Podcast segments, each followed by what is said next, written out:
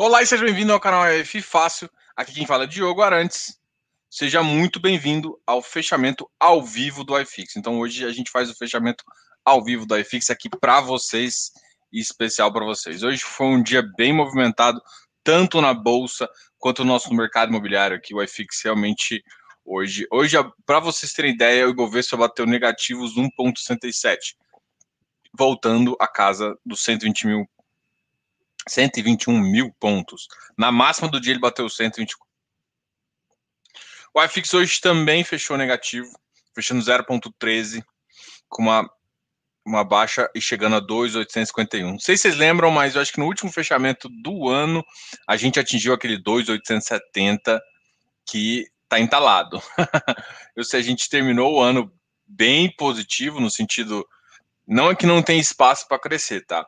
Mas a gente terminou o ano depois, pós-Covid, com uma alta. Tem que lembrar que pré-Covid chegou a bater 3,300, 3,350, foi uma coisa 250, agora tô na dupla, mas chegou uma coisa bater absurdo. Depois chegou numa faixa de 3, 3 e pouquinho.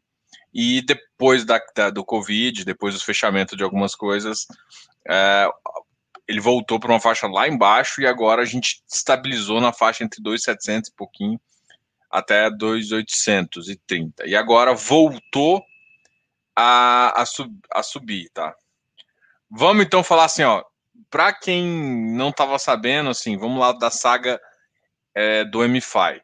É, eu entrei em contato com eles de novo, né? Para até para gerar provas, né? Essa essa bem foi a realidade. Eles me responderam aqui a pergunta. Aí eu fiz uma outra pergunta para entender mesmo em relação ao erro profissional, pedi boletim de subscrição e tudo isso. E, e aí eles mudaram o discurso, tá? É que assim, só para entender, a, a Isinvest ela não errou com todo mundo, tá? A Isinvest ela tem uma política que é basicamente a seguinte: ela não tem como você selecionar o tipo de oferta. Para quem não sabe, existem vários tipos de oferta, talvez a XP, acho que o BTG também faz isso. Mas como é que funciona? Você pode selecionar se você tá, se você quer. É, eu coloco 50 cotas, 100 cotas. Se eu, eu posso selecionar isso pela para a maioria do, dos bancos. Você pode selecionar se é condicionada ao, à oferta mínima, se for condicionado à oferta mínima, atingir o mínimo, o que você pediu vai dar. Você pode condicionar a sua oferta a atingir o montante total da oferta, ou seja, você só vai entrar na oferta se você atingir o montante. E você pode fazer proporcional também. Então, ah, eu queria 100 cotas se atingir o montante proporcional. Então, se atingir só 40 milhões, 50 milhões, o restante você só vai pegar proporcional a isso. Isso é um detalhe que muitas pessoas não sabiam. Só que basicamente é o seguinte: nas outras corretoras, nas que eu tenho até mais costume de trabalhar, eu escolho o que vai fazer. Na Easy Invest, isso não tem escolha. Tá ok? Então, na Easy Invest, não tem escolha. Basicamente, quer dizer, tem escolha sim. Deixa, deixa eu me explicar aqui. Na Easy Invest, para todo mundo é padrão o mínimo. O mínimo é padrão. E aí, para você mudar isso para total, para o que for, você tem que selecionar ou ligar lá e pedir: não, eu não quero participar dessa modalidade da oferta. É como se fosse uma modalidade. Eu não quero participar da modalidade montante mínimo, eu quero participar da modalidade montante máximo. O que aconteceu com a Easy foi que em dois dos lotes, porque foram várias tranches né, de, de, de captação que a Mérito fez. Numa dessas tranches, em duas, se eu não me engano, é, pelo que eu conversei com as pessoas, é, por exemplo, dezembro, quem entrou em dezembro não teve problema. Mas quem entrou em outubro e novembro, outubro e setembro, teve problema. Ou seja, quem entrou no começo acabou quando eles registraram é, a oferta, eles registraram errado. Eles registraram condicional ao montante total. E o montante total era 200 milhões. Eu até já tinha comentado aqui várias vezes que não chegaria nos 200 milhões e que provavelmente ficaria numa casa de 50 milhões. É... E aí o que aconteceu foi que basicamente eles registraram a oferta errada, registraram o boletim errado. E vários, tem vários erros e assim, eles e nos chats, quando você perguntava para ele, ele falava: "Não, não, foi condicionado ao mínimo". Aí todo mundo fala: "Peraí, você está falando que foi condicionado ao mínimo. Deu o mínimo, que foi o mínimo era 10 milhões. Deu o mínimo e ninguém está devolvendo? E aí, o que, aconteceu?"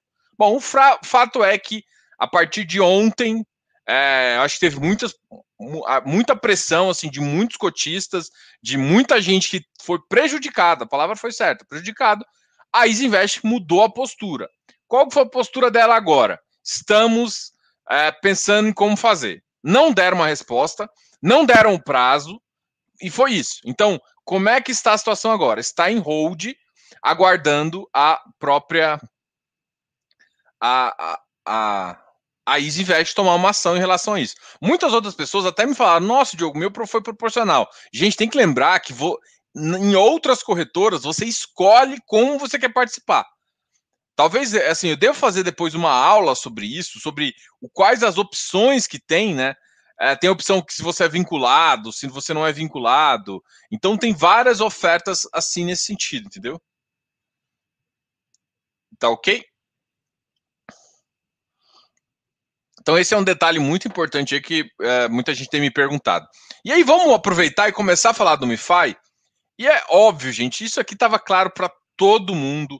Eu venho falando isso em todos os fechamentos. O MiFi não fazia o menor sentido em estar em 180. Mas não fazia isso aqui de sentido. O que, que acontece? É claro, gente, ele tinha, ele tinha um PL de 2,8 milhões entrou 27 milhões. E era para ter entrado muito mais, porque se não fosse o, o erro da Easy Invest, se não fosse, iria entrar mais uns 10 milhões nessa bagaça, tá? Bom, o fundo foi meio prejudicado. Esquece esse detalhe agora, vamos falar do MiFi.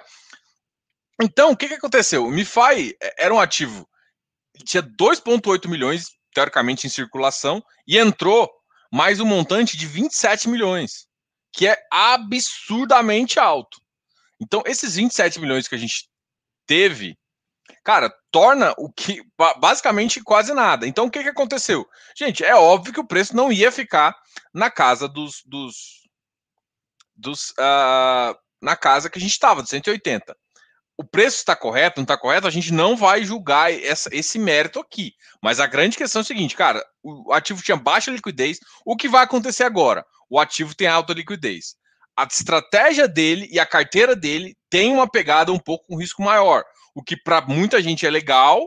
Isso vai gerar yields um pouquinho maiores, tanto é que eles, eles têm uma, um percentual é, relativamente alto, inclusive na própria no próprio ativo deles, né, no próprio no MFI também, o que dentro das normas, dentro do que está lá, mas é um ativo que normalmente paga um yield mais interessante. Então, ele vem com uma carteira com uma pegada até dos, do, dos, da carteira de FOF dele vem com uma pegada maior. Então, essa foi a estratégia desse fundo que vai fazer.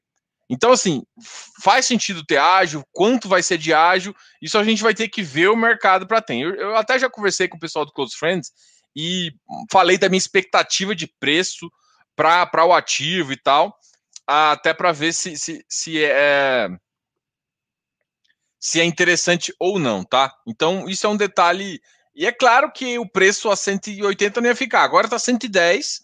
O VP dele ainda está mais embaixo, mas mesmo assim, agora, é, por exemplo, vamos ver quanto que ele, quanto que ele negociou hoje.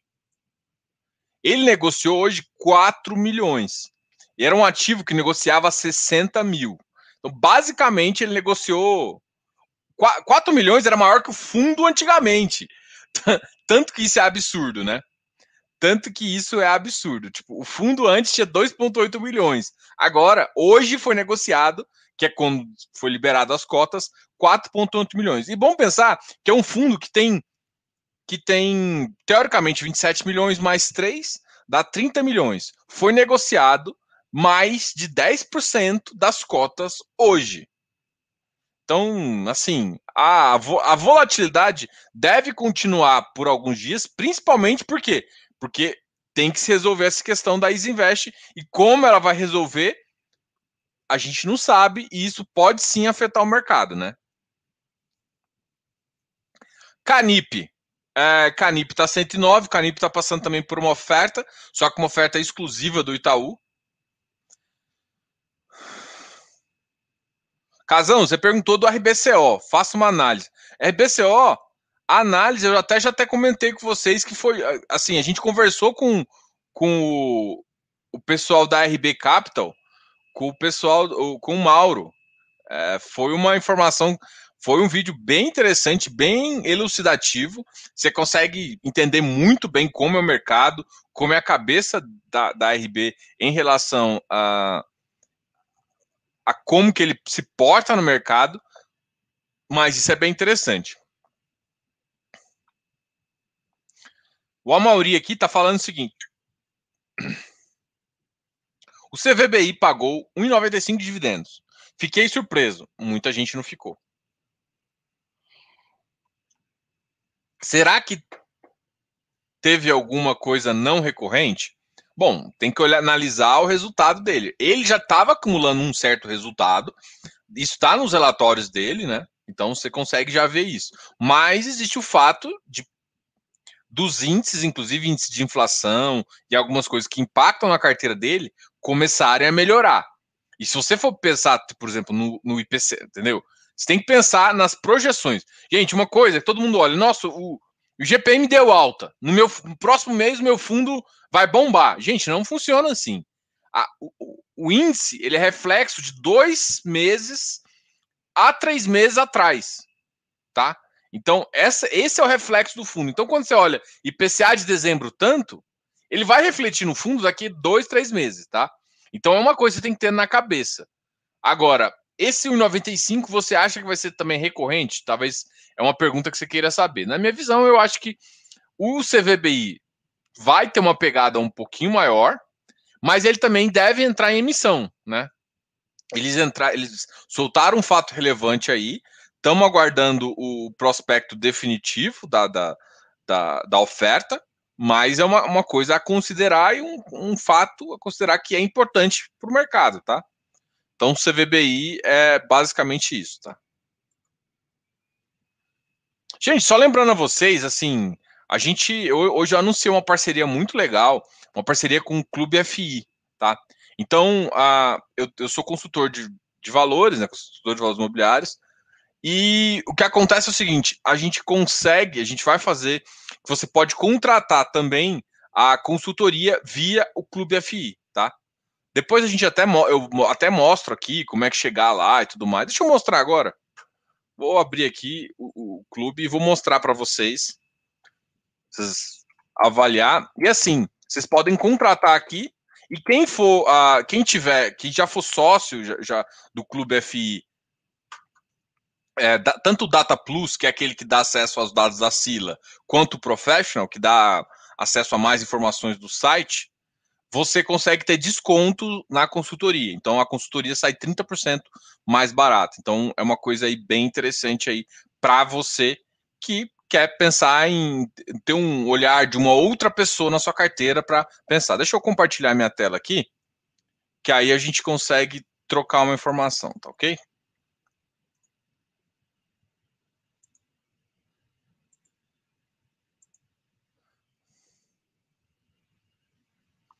Vou ficar pequenininho aqui do lado. Bom, aqui é o fundo, eu nem vou mostrar muito, porque tem várias coisas. Esse aqui tá logado com a minha conta mesmo, então tem algumas coisas aqui que eu deixo, tá? Bom, é... aqui carteira, tal, tal, tal. Aqui, ó, você vai assim, tem fundos imobiliários, iniciantes, carteira, radar, produtos e serviços, fórum. Eles têm aquela carteira recomendada, acho que tem três casas que eles têm esse fundo. E aqui uma outra ideia assim, ó, Tá aqui, deixa eu aumentar aqui, porque eu acho que vocês não estão vendo.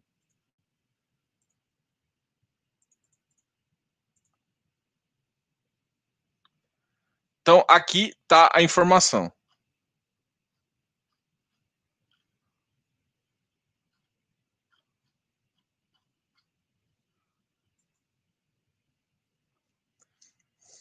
Painel, atividades, tudo mais. Iniciantes aqui, ó. Deixa eu só mostrar aqui, eu tô vindo aqui. Esse menu, quando a, a tela tá menor, eu consigo mostrar mais fácil para vocês. É que eu tive que mostrar um menu maior para justamente para você ficar tranquilo. E aqui na parte de produtos e serviços, em produtos e serviços tem aqui consulta consulta privada online. E aqui tá seu gordinho favorito.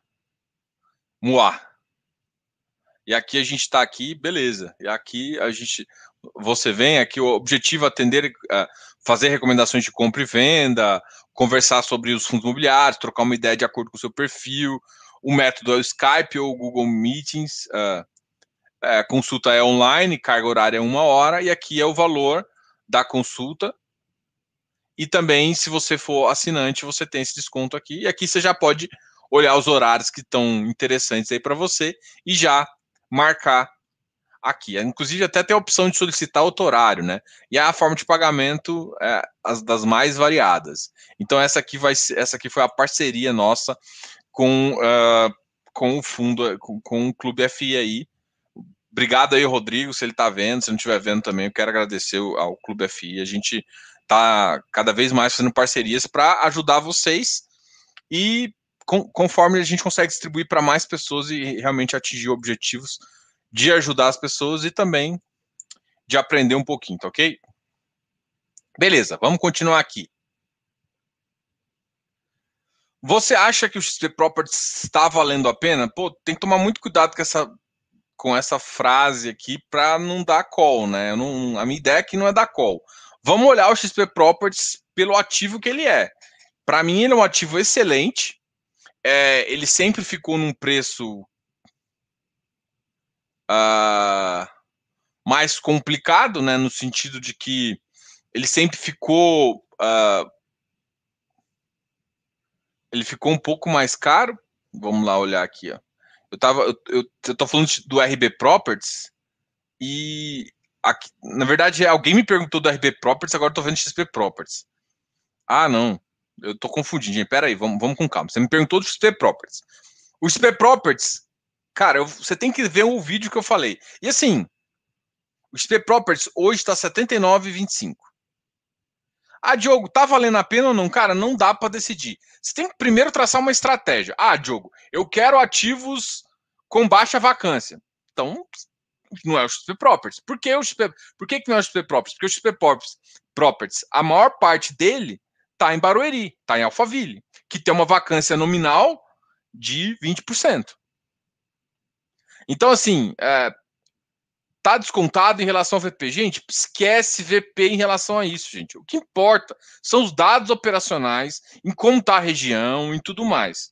Entendeu? E outra, tem um outro detalhe, assim, quem acompanha Sila, quem acompanha Building, sabe que o mercado de lajes está sofrendo ainda Está aumentando a vacância, a vacância de São Paulo aumentou. Agora, ainda não, não teve o dado final do último, do último trimestre, mas pelos dados, é, pelas prévias que eu tinha visto, estava aumentando.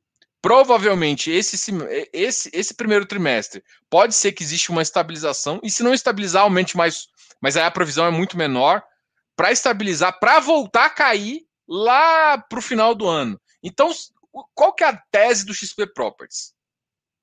Você concorda com ela? Faz sentido? Então, assim, gente, aqui eu falo um pouco dos ativos, mas é, eu gosto de a, definir se vale a pena ou não.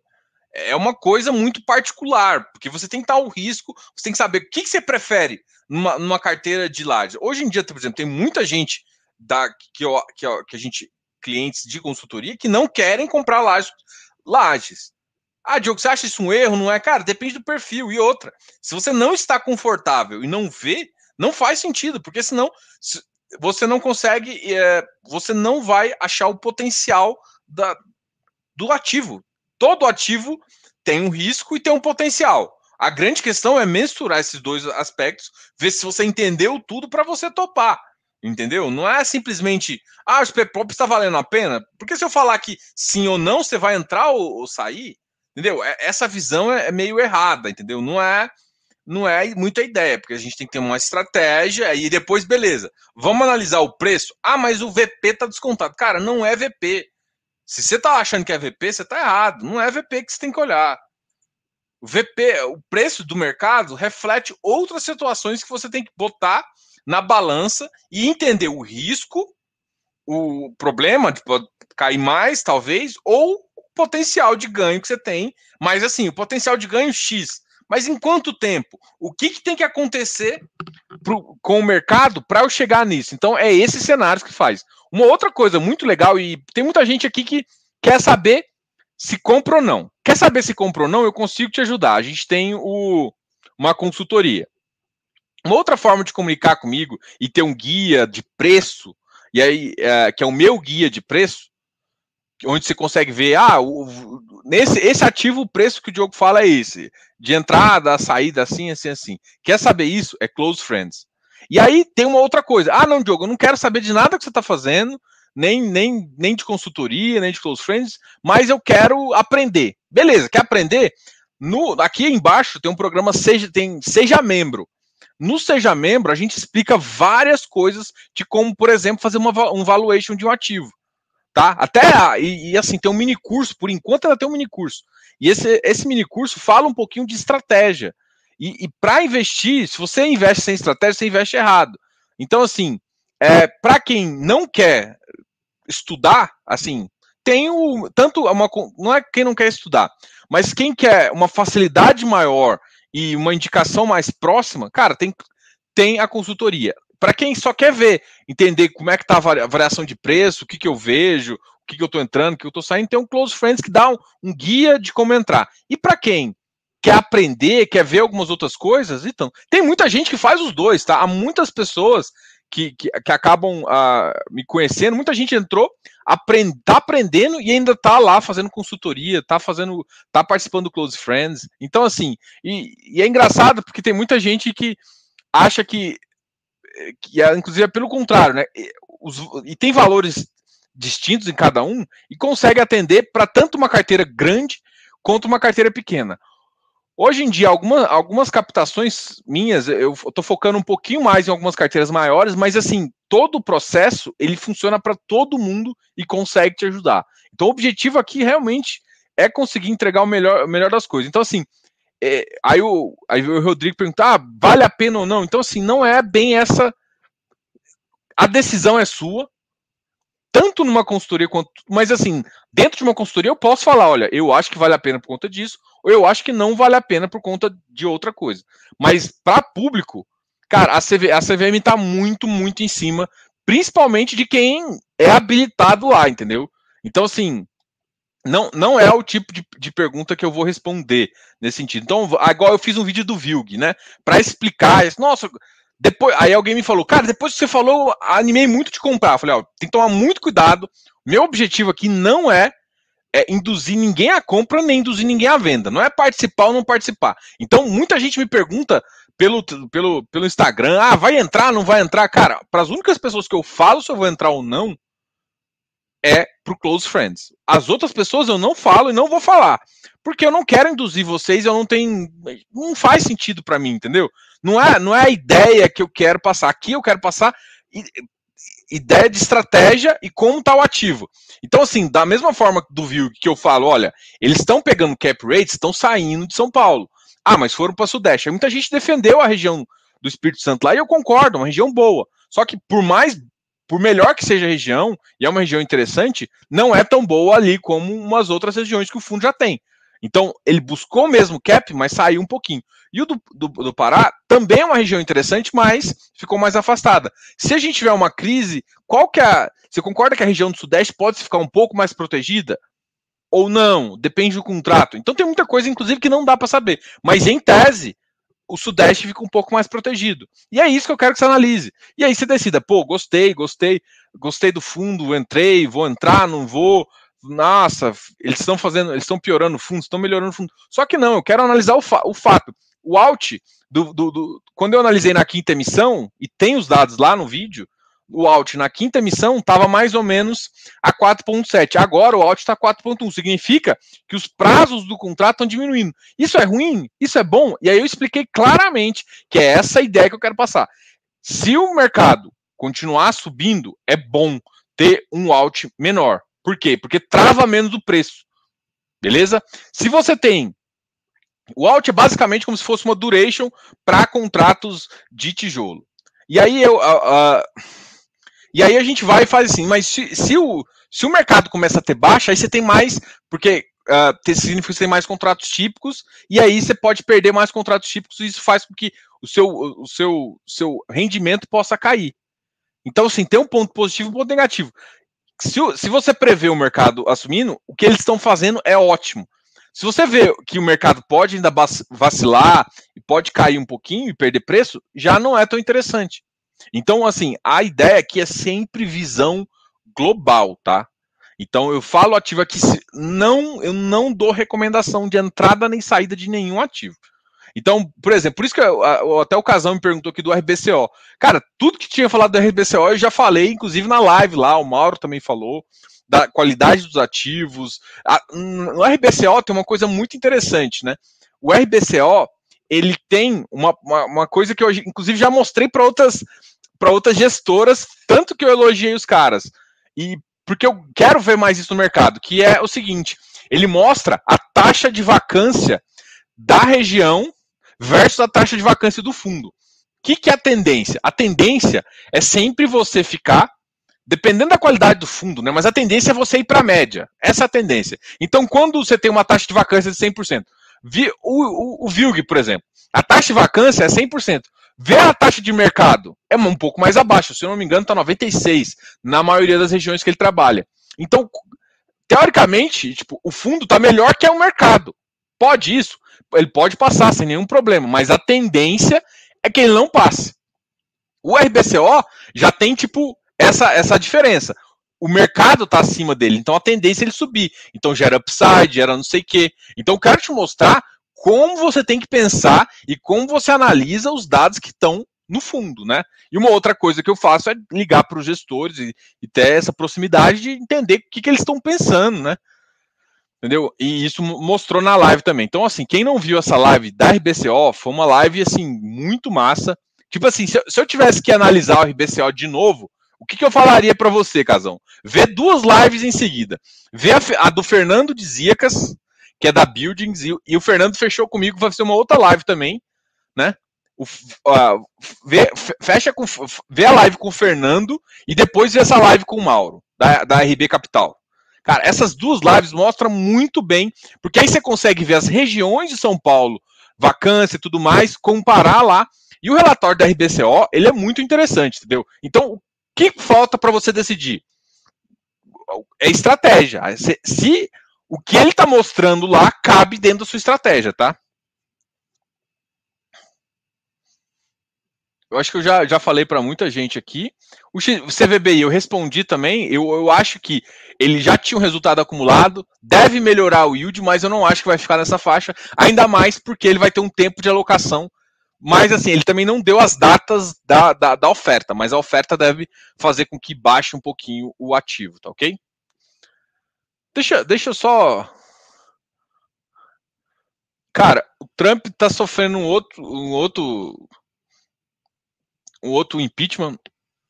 Gente, ontem eu fiz um comentário e fui criticado, e, enfim, deu uma polêmica, que foi em relação. Eu não fui de polêmica também, né? Que foi em relação a parte da, da, da, Ford lá e tal. Assim, muita gente me chamou de assim, falou que eu era insensível e tal, tal, tal. Enfim, a minha visão é muito, é, é muito assim. Eu, eu, eu não sou assim, a gente tem um. Eu não gosto de falar de governo, porque isso dá uma dor de cabeça, mas enfim. É, eu não sou a favor nem contra do governo em si. Para mim, é indiferente. V vamos lá, a pessoa. E aí vamos separar o governo da pessoa do presidente, tá? Primeira coisa. Uma das coisas que eu, que eu fui sempre mais a favor foi o ministro Paulo Guedes, que eu respeito muito a pessoa dele e, e o que ele representa, tá? Ele é um liberal. Ele é econômico liberal, que é a filosofia que eu acredito, tá? O presidente não tem essa mesma figura. Ele é conservador e estadista. Então, juntou os dois e veio esse governo. Então, ah, por exemplo, quando eh, ele soltou algumas informações sobre. É, e eu, assim, ele está desviando um pouco o foco. Mas o que eu vejo aqui é simplesmente que a, a, a minha, as minhas defesas em todas as lives, em, e eu sou consistente nisso, é que, por exemplo, até, eu, já, eu já até fui, critiquei a Natália Arcuri quando ela veio falar do livro. Não, mas o livro não pode ter taxação, não sei o quê. Na verdade, o livro é subtaxado, mas o problema não é só o livro, né? Porque a gente, todo mundo defende o livro, mas aí você vai olhar na, na, regra inteira tá livro, jornal, jornal, revista e tudo mais. Todo mundo está defendendo o livro, mas embutido na, na, regra do livro tá um monte de sanguessuga, vamos dizer assim. Ah, beleza, é para tirar só o livro, então vamos arrancar o resto. Mas jornal tem, tem uma taxa, um imposto diferente. O, o, que eu tenho, o que eu tenho um pouco de ranço é de é, é de dessa questão tributária protecionista ah, tal setor ali conseguiu e não quer deixar nem a pau. E aí a gente não consegue fazer uma reforma tributária real. E assim, vamos pensar numa reforma. E eu falo muito claro: existem duas reformas. Uma reforma para poder baixar a carga tributária e uma reforma para simplificar. Porque o que se gasta de contador para fazer o cálculo é, é, é, o Brasil, assim, tempo tributário que eu falo. O Brasil é um dos maiores países, que, um dos países que se gasta mais tempo calculando todas as regras específicas. Isso, tipo, ah, mas isso não, não, isso significa tempo de, de, de, de contador, tempo de um monte de gente que você tem que contratar, e isso embucha o seu preço e fica mais caro. Tá? Então, simplificando isso, você, você, tem uma eficiência operacional. A gente não consegue ser eficiente operacional na contabilidade por conta disso. Eu estou falando isso tudo porque, assim, eu sou consistente, eu defendo realmente que a gente tem, não tem não tem que ter subsídio em nenhum setor. Assim, joga o jogo limpo. Ah, mas momentaneamente se perde se perde vagas. Cara, o problema é que a gente começou errado. Fazer o quê? Para mim, eu acho que uma hora tem que consertar. E na hora que você consertar, vai ter um transtorno.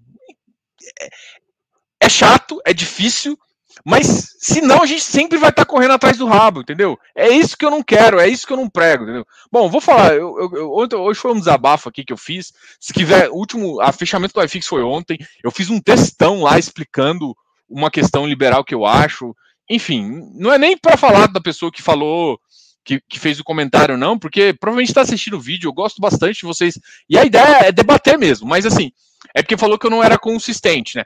E aí, só uma coisa, hoje, de segunda a quinta, basicamente, quinta-feira, na verdade, é do gestor, né? Quinta-feira eu quase não falo. Mas segunda, a, segunda terça e quarta, e, a, e os vídeos extras que eu faço de, de opinião e tudo mais, são vídeos que tem realmente a minha opinião, tem a minha cara. Nos outros formatos, um primeiro que eu tenho um gestor na frente. E na sexta-feira, eu, eu tô com uma parceria, eu tô com, com, com uma outra pessoa. Então, assim, a, o, o que a gente conversou então, algumas opiniões mais mais fortes eu não vou falar no canal, assim, tipo, é um parceiro, a gente tem uma parceria já de quase quatro meses, eu gosto muito, mas assim, não faz sentido também, né, pra, imagina, eu, eu, tenho essa discussão lá, entendeu? É, então, no, no FIIs eu sou um pouco mais light, a gente fala mais de ativo. Aqui eu posso conversar porque pô, a maioria daqui eu já eu sei de nome, a maioria aqui tá nos membros, ou, ou, então conheço quase todo mundo aqui, então posso realmente falar o que eu acho, né? Que vocês não vão me julgar previamente, vocês vão entender a minha lógica. Pode não concordar, gente. Aqui, aqui é uma democracia, né? Aqui a vontade do canal, a ideia de criar uma comunidade é porque é uma democracia. Todo mundo pode ter opinião, inclusive diferente, inclusive não acreditar no liberalismo econômico, tá? Pode. E isso é permitido, tá? Mas, da mesma forma, só que eu que estou falando, eu, eu acredito nessa, nessa linha e eu, quando eu vejo uma coisa que, que não tem, então eu raramente concordo com, com o nosso amigo presidente. Mas, enfim, eu quis, quis fazer isso, um desabafozinho. Vamos continuar aqui. Vamos ver se teve alguma coisa na bolsa. Hoje, hoje o dólar voltou a cair, chegou em 5,31. Olha, ele, ele bateu 5,50. O dólar voltou a cair Uh, subiu mais um pouquinho. Cara, April virou um foguete. Pão de açúcar subiu mais um pouquinho.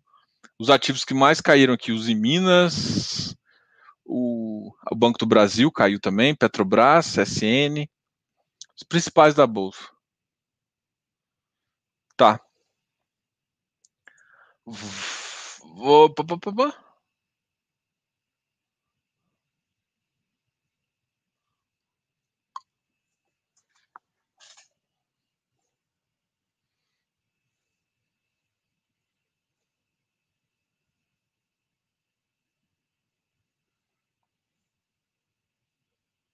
É, o XP, olha, vamos falar dos ativos que mais subiram. Gente, eu ainda estou usando a, a, a, a Easy Invest, tá? Então, Nossa, Diogo, você falou tão mal. Isso assim, enquanto, enquanto eles estão observando o caso, eles até. Eu, eu, tô, eu tô juntando. Se por acaso eles chegarem e falar para mim que não vou resolver o problema, eu vou sair. Isso é fato. Eu vou, a gente vai até sofrer, porque esse, esse essa parte aqui deles é muito boa, tá? É muito boa mesmo. Eu gosto muito desse, desse programa, que é o que eu uso, eu consigo deixar, porque a maioria é limitado a 10, 15 cotas. Aqui, eu, eu coloco quase 40 cotas aqui. E eu consigo, é, tipo, se eu quiser quem mais subiu, eu clico aqui, vai vai ter, ó. Então, eu consigo ter várias coisas aqui no, no, no de vantagens é, que em outras plataformas não me fornece tanto. Mas se der problema, eu vou achar outra plataforma, né? Mas por enquanto, eles estão vendo o meu caso, não sei o que vai acontecer, mas beleza. Então alguém me falou uh, do XPCI. É, o XPCI foi um dos que mais subiu sim, 0,82%. Para muita gente não é novidade, para muita gente que eu converso não é novidade. É, pra, eu não gosto nem de, assim, mas assim, o ativo ele está ficando cada vez mais próximo do valor patrimonial, mas se você analisar, quem, eh, por exemplo, quem entrou na oferta, entrou na oferta mais ou menos a 100 reais. Então ainda está abaixo um pouco da oferta. Tem dado bons yields, né? A carteira deles tem ficado um pouco mais uh, com um rendimento um pouco melhor. A, a, subida da taxa de juros do IPCA e provavelmente o CDI logo logo vai fazer com que é, talvez assim, a gente prevê até aqui, ó, no último relatório Focus que eu falei na segunda-feira. Ah, eu só postei no. Não foi esse aqui, não. Eu não postei aqui. Mas no último relatório Focus, 2021 está fechando em 3,25. 2021, 3,25. 2022 estava fechando em 4,75. Então já tem essa previsão de subida esse ano mesmo. Eu acho eu acho, na minha opinião, que pelo menos ponto 25 vai ter que subir no próximo. É, essa é minha expectativa, tá? Ponto 25 agora, nessa primeira reunião do Copom do ano, eu acho que vai ser muito difícil eles não, não subirem, até porque é, estourou, é, eles, eles estourou um pouco a meta, né? A meta acho que eles podiam ficar até 4,5, ficou 4,52. Então a inflação subiu, né? E aí o, o ministro da Economia, o ministro da Fazenda tem que escrever uma carta lá. Enfim. Mas passou. Né? O XPCI tem que olhar a carteira do ativo, né, gente? Então você tem que sempre analisar a carteira do ativo e como ele vai fazer. Um outro ativo que deu uma subida é o RBRY, que acabou de lançar hoje também a, os dados da, da oferta dele, né? Ele lançou agora o ele, ele lançou tanto do RBRY quanto do RBR Properties que a oferta vai ser agora 88 reais. Vamos ver o que vocês estão falando aqui. Diogo, ah, Júlio. Acho interessante a nova missão do RBR Properties. A aquisição do River One deixou esse fundo mais promissor?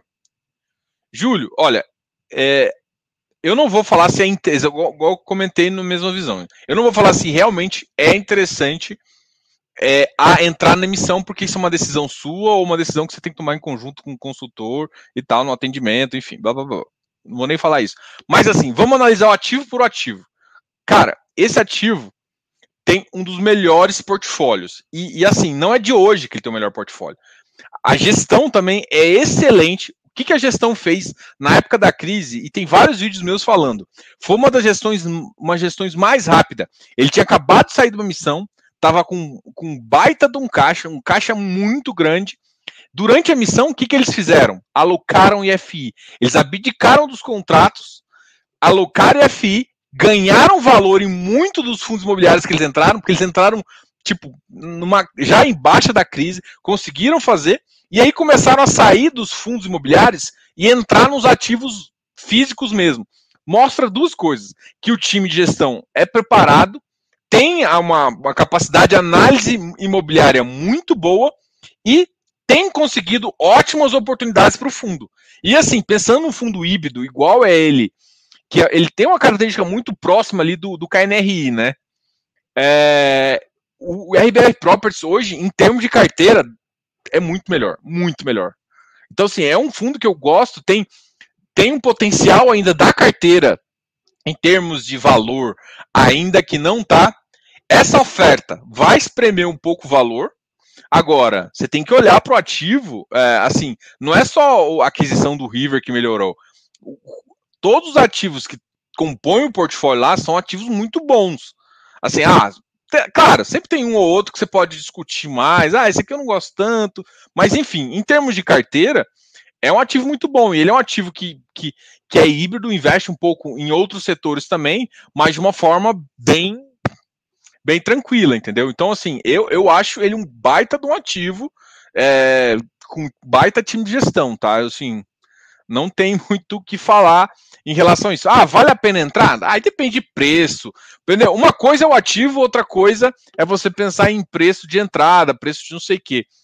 Porque preço é uma coisa, na minha, na, no meu critério de análise, eu utilizo ele como no-go, tá? Se às vezes o preço está diferente do que eu pretendo do, do, do, do. Só que assim, eu tenho uma crítica ao RBR Properties, tá? A crítica foi que eu não gostei, eu não acho. É, não acho correto você fazer uma emissão e jogar os custos da emissão profundo. Porque você basicamente está ajudando um outro cara a entrar é, que não é o fundo, né? Então, assim, pode ser consumido todo via direito, aí beleza. Talvez esse, esse, esse inclusive, é o caso do, do Iridium mas eu não sou tão fã, então eu prefiro ver a taxinha de distribuição lá e tudo mais. Eh, se for uma, uma, um tipo de oferta, é, às vezes pode ser mais barato tudo mais, mas é essa visão que eu tenho, tá?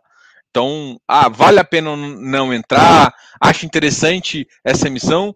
Assim, é, tem, a gente ainda tem que, eles têm que hoje saiu um do, uma das informações.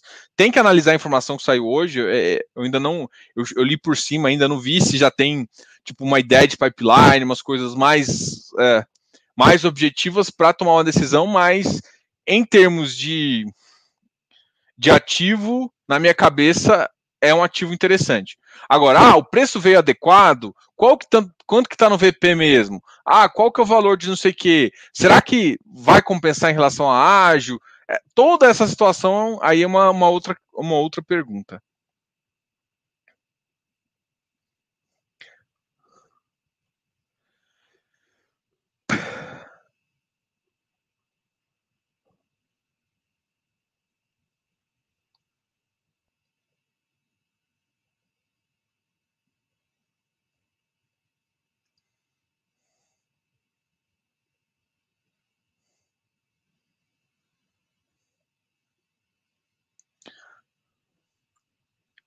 Diogo, fala do RBIV.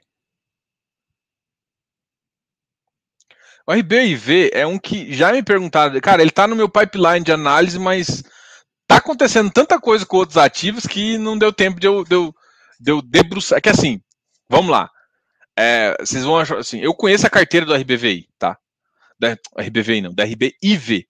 Eu, da última vez eu confundi o RBVI da VBI com o RBIV, que é da RB Capital. Mas beleza. É, esse ativo aqui, eu eu tenho, eu, eu, gostei da carteira dele. Tem umas coisinhas que eu fiquei com, com receio, mas assim, qual que é a minha diligência? Eu vou abrir o relatório é, de securização, o termo de securização, para analisar. Então, assim, enquanto eu não conseguir ver qual que é a forma de estrutura da carteira que eles têm, eu, eu não coloco ele. Provavelmente eu devo chamar o gestor do, do o pessoal da RB Capital é, que toca a parte de crédito para o canal, e aí fica mais fácil também trocar uma ideia e fazer alguma avaliação, tá? Mas por enquanto eu não vou comentar nada exatamente sobre ele que não tá. A gente pode até abrir, por exemplo, o um relatório aqui e eu dar uma opinião, mas assim, essa opinião seria muito superficial dentro do que normalmente eu gosto de falar. Isso eu falei até pro pessoal do Close Friends, falei, cara, você já tem mais 60 ativos aqui para você olhar. Esse ativo aqui tá no meu. Tá, tem dois ativos que tá na minha geladeira. Um outro também era o, era o PL. É porque eu tinha muito preconceito sobre o B. Ah, um lá. E aí. Tá, tá tem dois que estão na minha geladeira, só que. É, eu, eu, eu tem outros que estão muito bons e estão com preços contados que para mim não faz, faz. Tipo, eu não gosto de ficar. Tipo, se tem um. Se não tem preço bom nos ativos que eu gosto, na estratégia que eu gosto, tipo, ah, esse é um fundo uma estratégia high grade, ah, o middle risk. Se não tem fundo middle risk que eu acho interessante, cara, eu vou procurar o middle risk. Ah, esse aqui é middle, aí eu vou ver se ele realmente é, e aí eu vou fazer minha diligência no ativo. Agora, pô, já na, na estratégia dele, já tem um ativo que eu tô achando que o preço é interessante, do, ou dois, ou três, ou quatro, cara, para que, que eu vou nesse outro ativo aumentar mais o meu leque, entendeu? Então, normalmente eu fico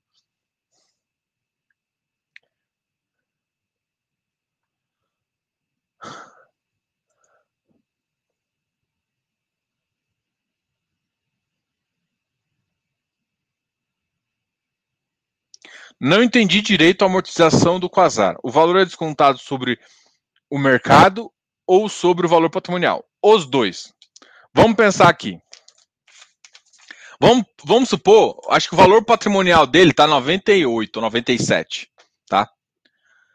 97 e o valor dele agora está aqui, está 91,50. O que, que vai acontecer? Se você amortizar 38 reais, você vai pegar os 97, vou arredondar para 98 para ficar mais fácil minha conta. Você vai pegar os 98, tirar 38 e ficar 60. E aí, isso vai ser o patrimonial dele. E o valor de mercado dele vai ser os 91 menos os 38, que dá mais ou menos 52, entendeu? 51,50 por aí. 52,50. Tá. Então, basicamente, é a conta que a conta você tem que fazer é essa. Ou seja, o que, que eu quero dizer? Uma amortização, ela teoricamente, ela abate do valor patrimonial, porque você está amortizando o valor patrimonial, mas em termos de preço, ele pega o mercado e abate. Como é dinheiro, ele abate, por exemplo, você deu uma amortização de 38 reais, você abate 38 da última, da última data da cota. Ou seja, vamos supor que a, que a amortização vai ser dia 26. No dia, pega a cota do dia 24, menos 38, que é quando ele fica ex-valor, né? Sei se vocês sabem, com é o último dia que você tem que ter, dormir com ele para ter o direito. O outro é o dia ex. É, o dia ex já, já não mais direito. Ele pega a cota do dia com menos 38 e vai dar a cota de entrada do, do, do, do dia ex, entendeu? É simplesmente assim. E muda no patrimonial? Muda também, porque você fez uma amortização. Então, vai ter uma mesma coisa, vai ter uma cota patrimonial, uma cota de mercado.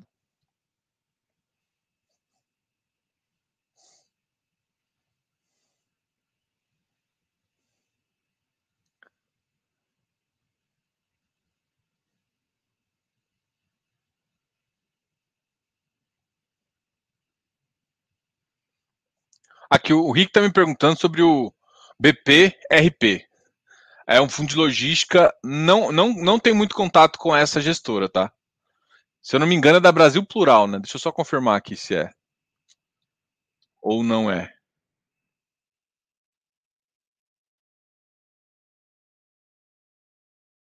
Fundo de investimento.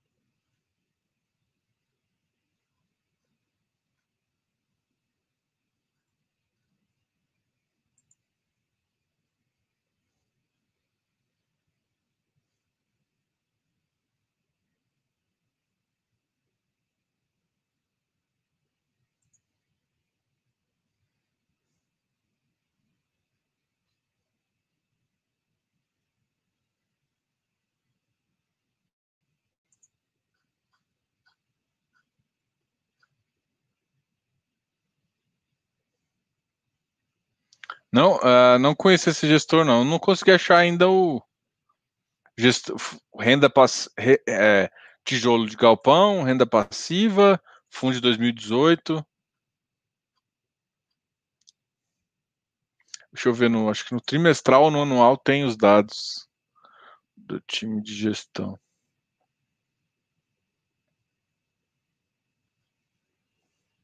Bom, não tô achando aqui. Teria que pesquisar no anual, tem, mas pode ser que não tenha, não tenha gestor, seja só com, com, com imobiliário, mas eu não conheço muito esse fundo, não. Deixa eu tirar aqui a Gisele, porque senão vão prestar atenção na Gisele, não vão prestar atenção em mim. Vou voltar aqui pro. Ah, Comenta a emissão do RBR, uh, do RBR Properties, já comentei. E a subscrição do RBR Properties vai sair quando? Se eu não me engano, teve um, um evento que saiu hoje informando algumas coisas sobre RBR Properties. O som não está bom? Sério? Deixa eu ver aqui.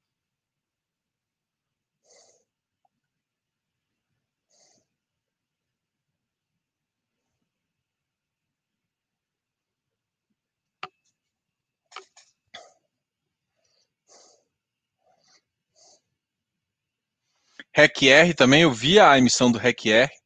Eu ainda não consegui. Agora 98, foi isso mesmo? Eu não vi, eu não consegui ver o preço ainda. Eu vi que saiu. Quanto que é o VP do REC-R? Será que vai sair no VP agora?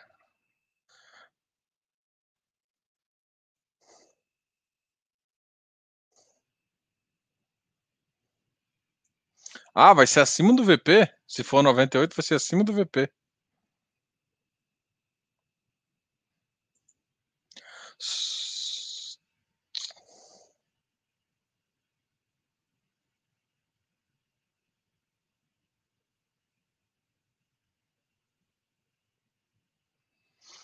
Eu já ouvi falar, o Paulo Moro está perguntando aqui do fundo do BTG, uh, ah, do fundo de shopping da BTG, o BTSH, se eu não me engano. É, já ouvi falar assim, mas confesso que eu nunca. Não tá nem no meu radar. Porque. Cara, tem muito. Assim. Eu, é, é que tem outros fundos que eu gosto mais que ainda estão num preço interessante. Talvez uma hora. E eu não acho que shopping agora é hora de eu inventar para fundos que eu não conheço tanto e tudo mais. Então, não,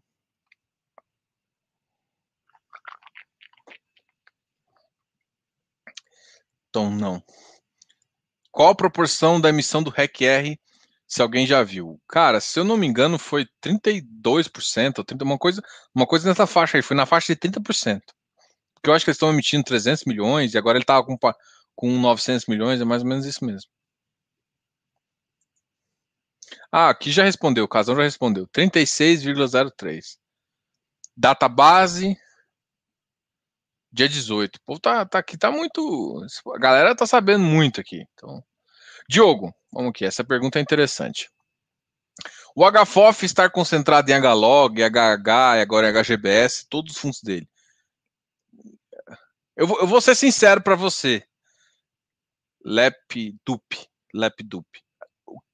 Me incomoda muito mais a posição nele no BBPO e no RBVA do que a posição H-Log. Eu não tenho problema, tipo assim, cara, a Ed é uma baita de uma gestora. E, e assim, vamos falar, eu vou olhar, vou falar assim, a 20 também tem mais ou menos isso. O fundo dela é lotado, tem Vilg, Visc, então assim, é natural que você, você sabe como é a gestão, você vê valor, e é natural que você, você tenha uma posição grande.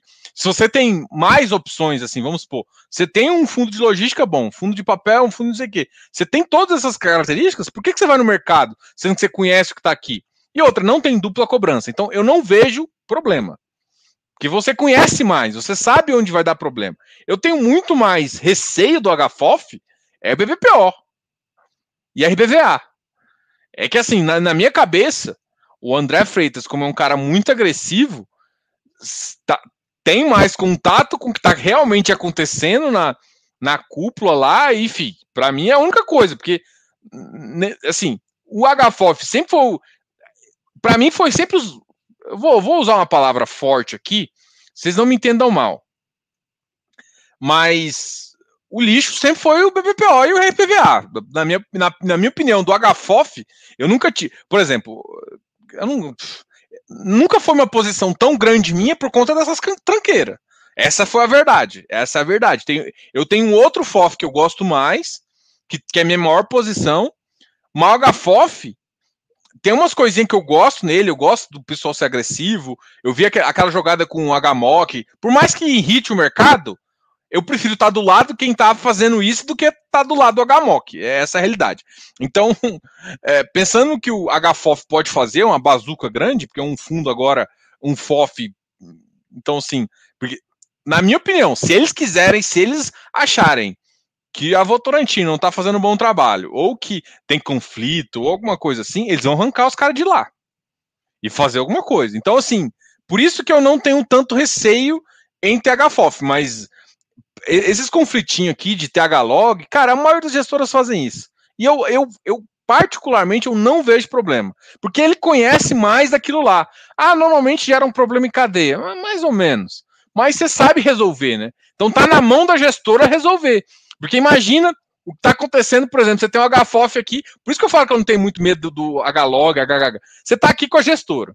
E aí você tem uma posição grande no, H, no BBPO, que depende dos caras lá. Que é meio conflitado, na minha visão, né? Votorantim, a, a, a, BV Assets é da Votorantim, que a Votorantim é a joint venture com o Banco do Brasil.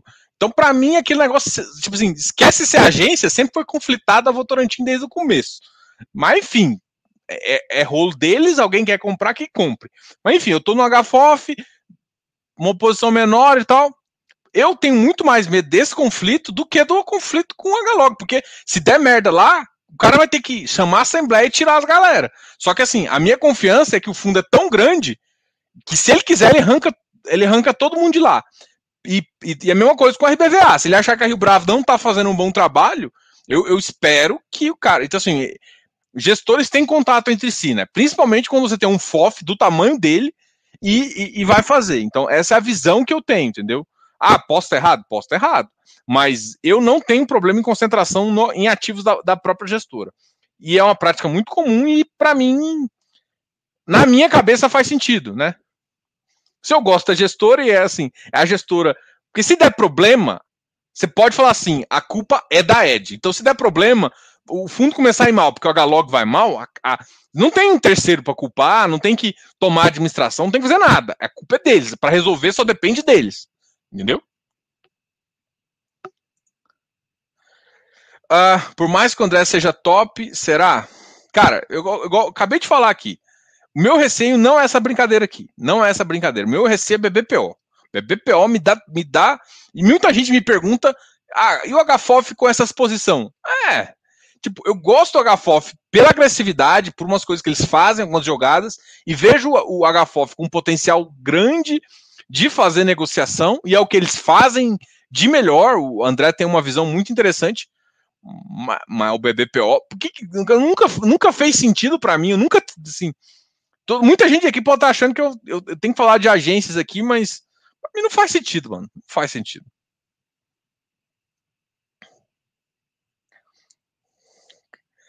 Vi, cara, eu vi esse negócio do Demac, mas eu tô. Porque o, problema é o seguinte: tá, tá muito estranho. Tá muito estranho o Demac. Só que assim, o Demac é um que eu queria entender. Assim, eu, eu não parei, sentei fiz, fiz umas contas. Porque, para, assim, eu não sei se o valor patrimonial que está sendo informado. Eu fiz umas contas rápidas e parece que o, o valor patrimonial que está informado está diferente do que eu esperava. Então, assim, é, tem tem um buraco aqui. Eu não entendi se o buraco é contábil ou se o buraco é de mercado. Se o buraco é de mercado, tem valor aí. Se o buraco for contábil, aí a treta é mais embaixo. Então, esse aqui é um que também está na diligência. Eu quero conversar com os caras antes. Aí eu já tentei já, já conversar com lá, já mandei dois e-mails para eles, eles não me responderam ainda. Aí, aí eu queria uma entender melhor o que estava acontecendo, até para conversar mesmo realmente estratégia, porque ele, ele, ele tá, de vez em quando ele se comporta como se fosse um. E é isso que eu acho engraçado. Ele se comporta de vez em quando como se fosse um fundo de paz determinado, que vai acabar, mas eu olho assim, pô, mas ele é de indeterminado. Eu olho, aí eu fico olhando, vi, vi os informes de novo, e aí, pra mim não faz sentido, tá? Então, assim, tem, tem buraco aqui, mas eu ainda fiquei com dúvida de algumas coisas, tá? Do, do que eu tô avaliando. Então, eu tava esperando vir um balanço, alguma coisa para analisar para ver se fazia mais sentido. Só pelo informe eu continuei com a dúvida, tá? E aí eu não consegui entrar em contato com. Quer dizer, eu entrei em contato com eles, eles me responderam ainda. Bababá, caramba, eu perdi aqui. Tá bom.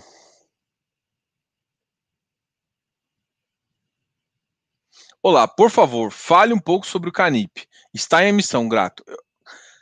Cara, é um ativo Quineia, é, voltado a IPCA.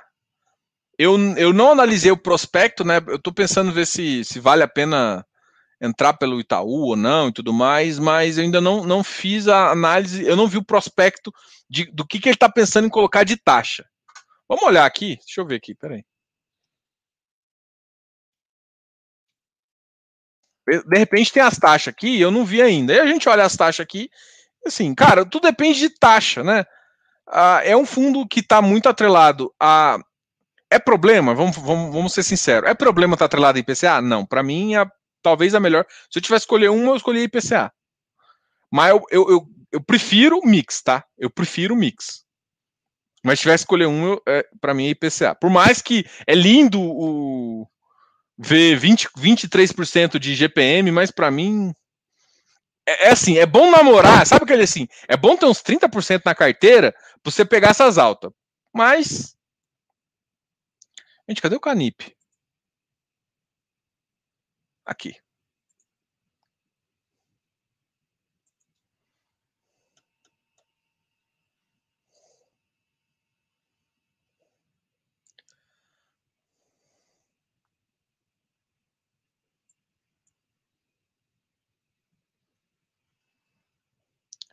Olha, eu, eu confesso para você que assim, não é deal breaker, não é tipo, eu não vou investir, mas me incomoda muito o fato do Canip ser exclusivamente é, distribuído pelo Itaú. Me incomoda profundamente.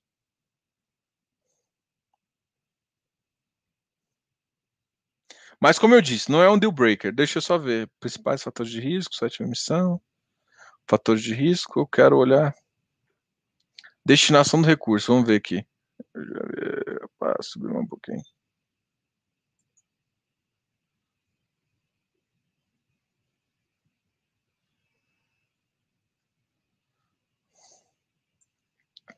Ver se eu acho a viabilidade aqui. Eu quero ver a viabilidade. Aqui estudo de viabilidade. Cadê você? Não, mas acho que isso não é estudo, não.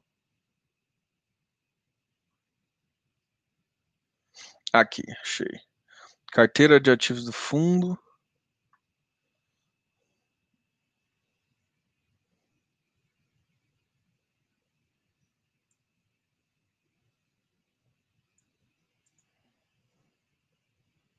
Pelo nível de crédito, tá uma carteira boa, hein? Tudo bem que você pega, por exemplo, o, o que vamos dizer o que, que caga um pouquinho. Desculpa essa palavra, tá, gente? Isso aqui que mata. Você pega, uma, você pega um baita de um, de um sei lá, você pega um 7,5 aqui, a 36 milhões, mas de repente você vai e, e faz um CRI. Esse aqui é bom também, ó, 7,25, ainda falo nada. Mas aí você pega um CRI de 230 milhões e mete PCA mais 5. Aí isso aqui mata. Mas sim, vamos ver se tem taxa equivalente aqui. Uh, não, não, não. Ah, gestor, taxa por indexador, distribuição de rendimentos, com base em 7, essa aqui é a missão.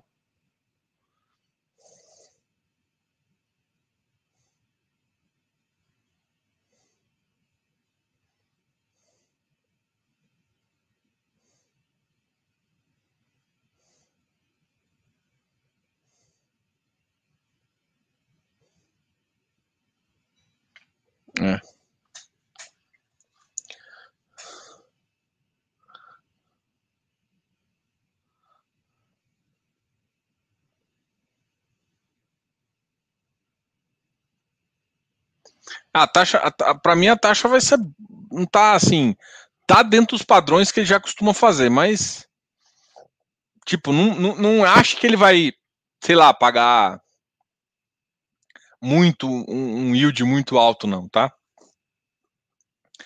É, então, assim, só que assim, o crédito dele é muito bom, né? É que assim, o ideal fosse que o Kiné tivesse uma taxa média de 6,5, 7. Porque a taxa. A ta... Beleza, porque você pega a taxa aqui, aí você tem que descontar a taxa de administração. Ele não cobra performance. E a taxa de administração dele é carinha, né? Então, o custo do, do fundo é meio caro. E aí, então, isso dá uma penalizada grande.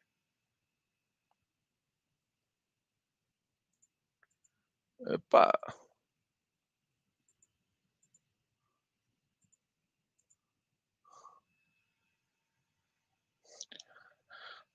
Boa noite. Bari. Nope. Finalmente eu consegui ver uma live sua. Opa, e aí, Zurama?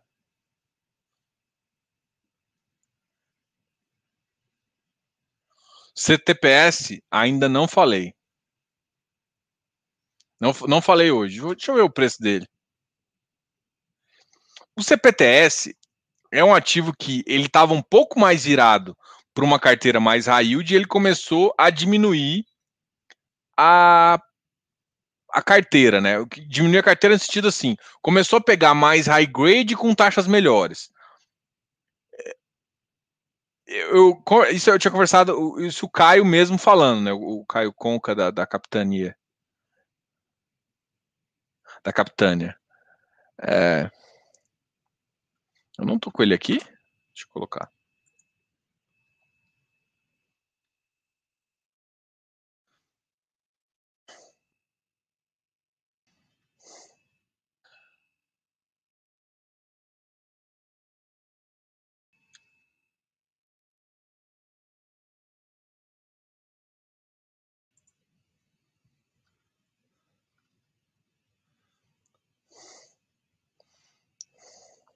Assim, a última missão do Capitânia foi.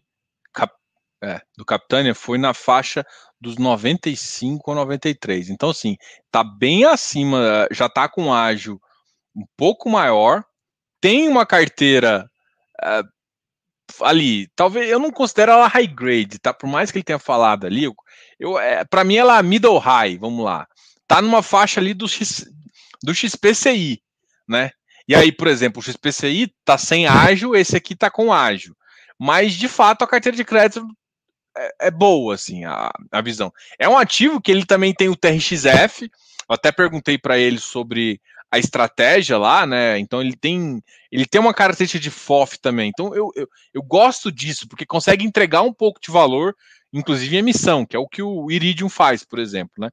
Então, assim, a, a capitania tem uma, tem um expertise, né? Tem, também tem um CPFF né, nessa questão de FOF, então a visão de crédito deles eu gostei. Assim, eu, eu confesso que eu gostava mais do, do, do fundo quando ele tá, tinha uma pegada mais high yield, tá?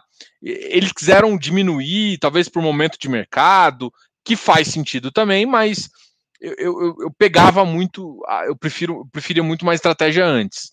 Mas assim, não é um ativo ruim, é um ativo interessante. Agora, se vale entrar no preço, se não vale, enfim, é uma outra questão.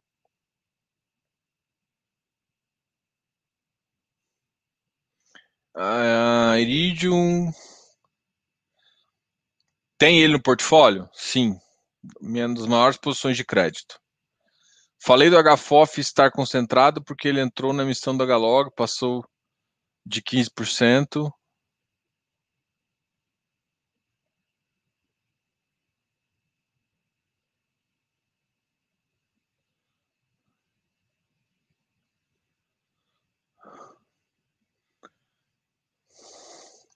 É, mas assim, o que, eu, que eu mais temo em relação ao HFOF não é os, não é os próprios fundos dele, cara. Os próprios fundos deles eu acho bem.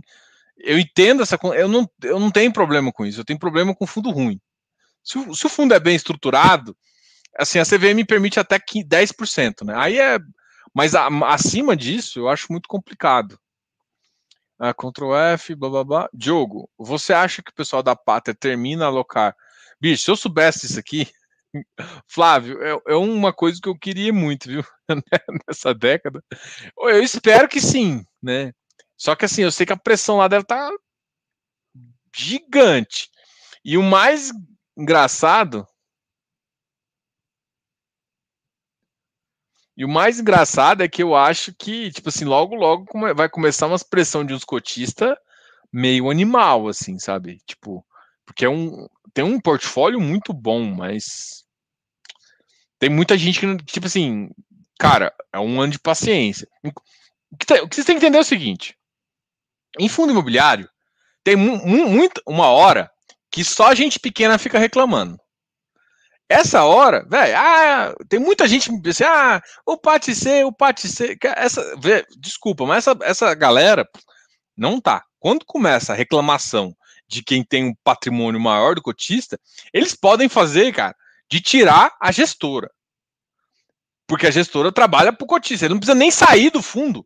Eu não quero vender meu fundo, eu quero tirar vocês. Ele pode chamar a assembleia e com uma e com hoje em dia uma pouco assim. Eu não estou falando que isso vai acontecer, não.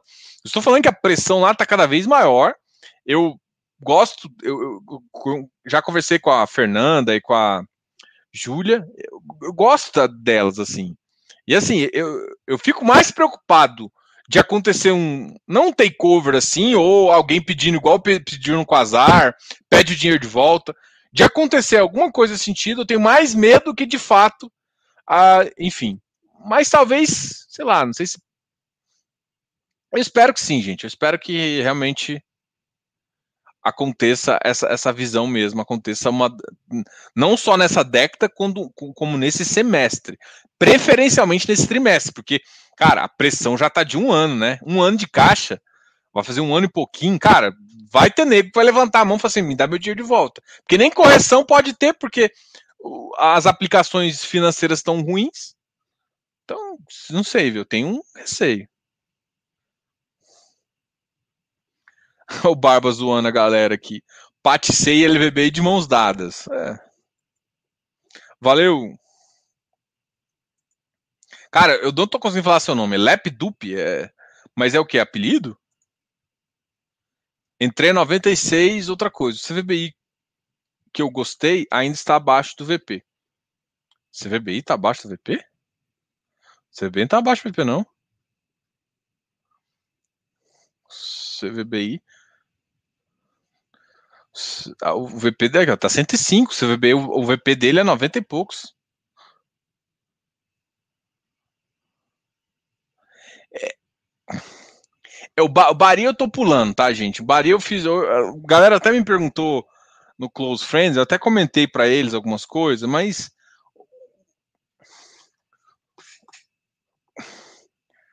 o Bari tem algumas coisas que eu, que eu assim, se alguém. Eu, eu tô. Eu, esses são os outros caras, assim, eles ainda não me responderam, né? Tem muita gente que ignorou. Eles é outros caras que eu quero conversar também, tá? Porque tem, tem coisa ali que.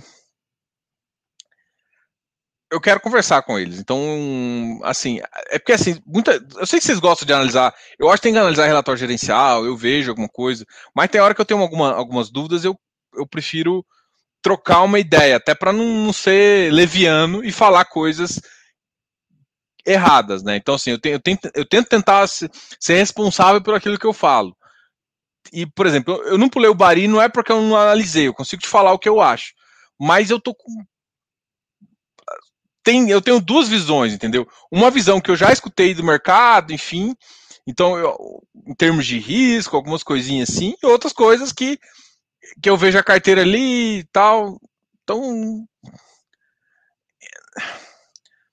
Eu, vamos lá, sendo assim, eu não estou confortável com o Bari, é isso, a minha visão ainda. Então pode ser que uma, numa sentada de eles falam algumas coisas que, que eu tenho dúvida e tira minha dúvida entre alguns pontos lá, eu fique mais tranquilo. Mas por enquanto a minha visão é essa, assim, eu não, eu não, não, não, não estou confortável com o fundo? É, não com a estratégia, com a estratégia futura e com algumas, algumas coisas lá, entendeu? É, então tem, tem umas coisinhas que, que, que, tá, tá me incomodando. Então, como eu não consegui. Ah, de Luiz Eduardo Ferreira. Dup. Lep Dup. Ah, massa. Então, assim, essa é a visão. Não é, não é, não é sendo.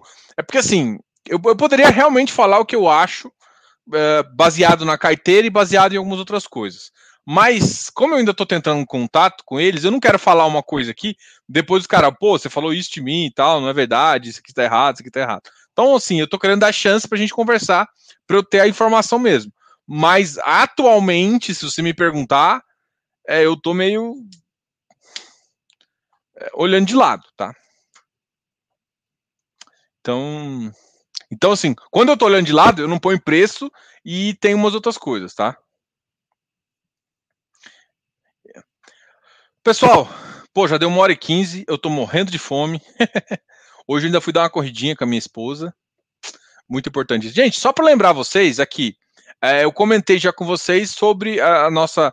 A, agora a gente vai ter uma parceria de, com a consultoria lá com, no, com, com o Clube FI, então muito legal isso. Então, quem for clube, uh, quem for clube ah, quem for do Clube FI, tiver assinatura F Data Plus e Professional, vai ter um desconto na consultoria.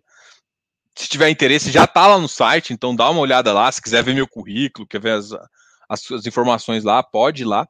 É, uma outra informação também está no meu site também, né? Tem lá e também tem meu Instagram, que é aí direto comigo, enfim. Tem, tem várias, tem essas opções agora a mais para você, para escolher aonde você quer, de qualquer forma você quer fazer. Então, a consultoria é alguma coisa para estratégia, né? Então, assim, eu vou, vou falar uma visão que tem muita gente me perguntando. E assim, é complicado, gente. Eu vou até falar aqui. Eu não, eu não faço pré-reunião, tá? É, é, vou deixar muito claro isso, porque muita gente às vezes quer chegar. Ah, vamos conversar um pouquinho para saber se, se é. Eu fiz um vídeo sobre o que é consultoria e sobre o que é o Close Friends. Então, é muito tranquilo. O Close Friends tem uma vantagem ainda, porque você pode entrar no Close Friends, participar ali e por se, se por sete dias, na verdade, no quinto, sexto dia, você já sabe se vai gostar ou não. No quinto, sexto dia, você não gostou, você sai. Sem, sem ressentimento, sem nada. Sete dias de teste. Você saiu, vai receber seu dinheiro de volta no seu cartão, enfim. Muito tranquilo e fique feliz com isso. A consultoria, o que, que acontece? Eu até ofereci uma consultoria anual. Normalmente, gente, eu, eu parei de falar da consultoria anual porque é o seguinte: a consultoria anual, para mim, é muito, é muito, mais barato, só que assim, por que, que, eu faço isso? Porque a pessoa tem um compromisso, normalmente o resultado dela é muito melhor em relação ao que ela faz. Porque se ela, ela faz compromisso, então por isso que, que tem essa diferença entre valores, entre a consultoria individual que, e a outra consultoria.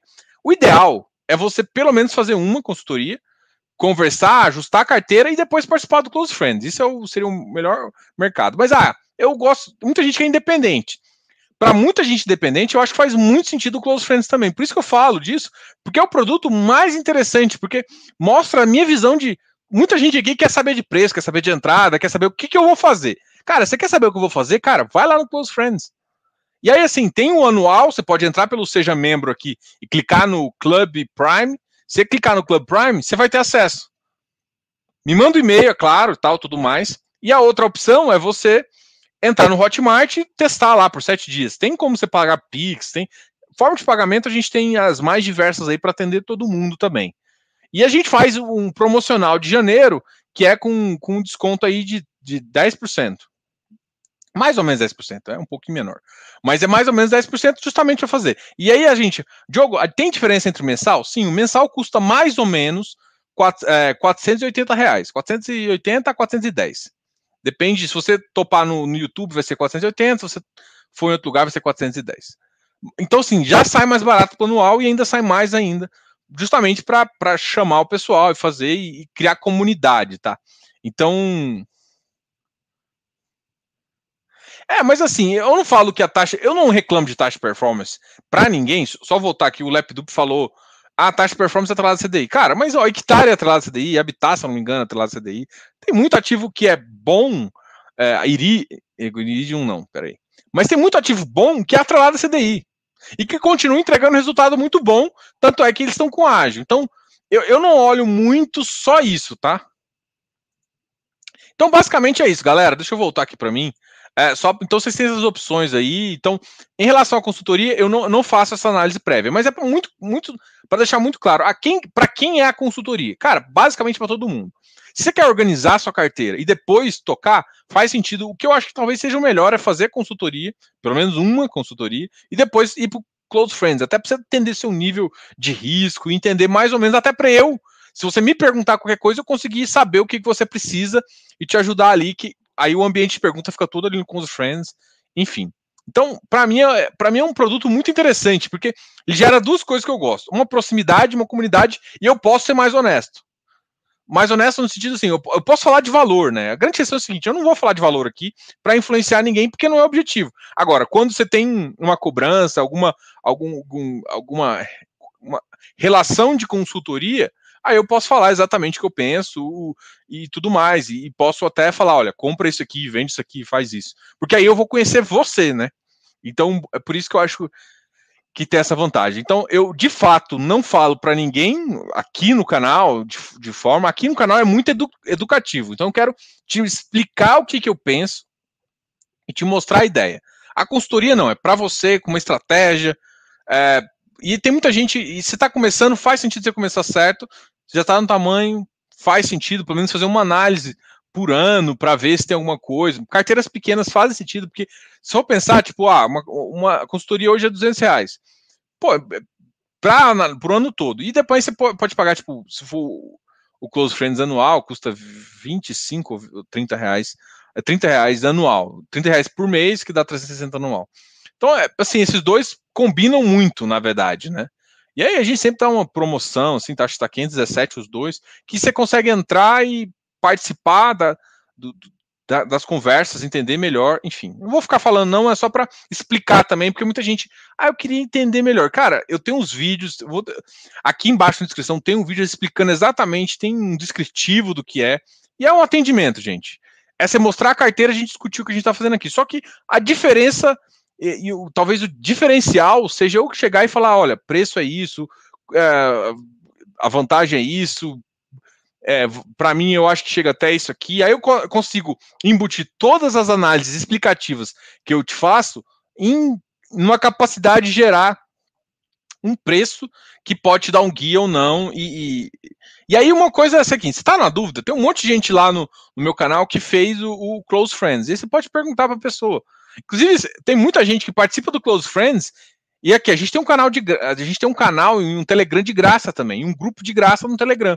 E muita gente que está no, no, no, Close está lá. Então, se tiver alguma dúvida, pergunta lá no, no, Telegram que a galera vai responder. Beleza, galera? Tipo, eu vou, vou nessa. Amanhã a gente tem a live com, com o Ângelo da, da Integral Bray. Integral Bray, quase que eu falei errado. Uh, o Ângelo da Integral Bray, uh, Ângelo Ferrareto. E amanhã a gente vai conversar com ele sobre o, IF, o IBFF, né? Que é um FOF, cara, muito gente fina o Ângelo. Vai, assim, FOF para mim é um dos que é mais massa de conversar, porque aí você não precisa ficar focado no setor, né? O cara sabe de tudo, né? O gestor de FOF é o cara que sabe de tudo. Então a conversa vai ser muito legal, a gente pode falar de muitos assuntos interessantes. Amanhã às 19 horas, então eu conto com vocês amanhã para a gente fazer essa a gente fazer essa live espetacular aí. E na sexta-feira a gente está junto no canal FIs, no seu resumo FIs, seu resumo semanal de fundos imobiliários. Galera, fica a pergunta. Deixa eu deixar umas perguntas para sexta também, beleza? Eu vou abrir caixinha para sexta-feira também, para vocês me perguntarem. Qualquer dúvida, chama aqui no Instagram, manda um e-mail para o canal, canal FI arroba gmail.com, a gente tira dúvida, tem os dados aqui embaixo, no nosso site fifácil.com.br, tem vários artigos legais, várias informações para vocês, dá para você entrar em contato conosco também, eu e o Ivan, a gente fica muito. E na semana que vem, eu nem falei com o Ivan ainda, mas o Ivan vai estar tá aqui, pelo menos ele está convidado, não sei se vai poder, mas é, pelo menos uma vez na semana, uma vez no mês, o Ivan vai participar dessa live aqui de, de quarta-feira, vamos ver se o Ivan vai poder, e se ele estiver vendo isso, Ivan, fala aí que você tá, já está não é nem convidado, é intimado, né? O Ivan, é, meu sócio aqui do canal. Valeu, galera. Bota um like aqui, deixa o seu like, deixa também a sua presença aqui, deixa comentário, gente. Ah, falou alguma coisa que não, não achou interessante, deixa os comentários aqui. Gente, tô morrendo de fome. Valeu, galera. Muito obrigado. E qualquer dúvida, a gente está aí na, na próxima quarta-feira para tentar ajudar todo mundo também. Temos sempre nosso canal no Instagram para conversar com vocês. Também tem o um link aqui embaixo. E qualquer coisa, seja membro, se inscreveu no canal, é óbvio. E ativa as notificações, tá? Ativa as notificações, ativa o sininho lá, porque no sininho você recebe todas as informações. A gente tem três linhas de informação aqui. A opinião sobre ativos, então provavelmente eu vou fazer um ativo, vou fazer um, um sobre o RBR Properties, tá? Eu tô, tô, tô já estudando o RBR Properties para a gente. Eu só estava esperando o pipeline dele. Sair, saiu hoje, eu vou ver se saiu o pipeline mesmo. E eu vou devo sair mais um vídeo para semana que vem. Essa semana saiu do Vilg da próxima semana. Então, amanhã, live com gestores Integral, Integral Bray. Valeu, falou!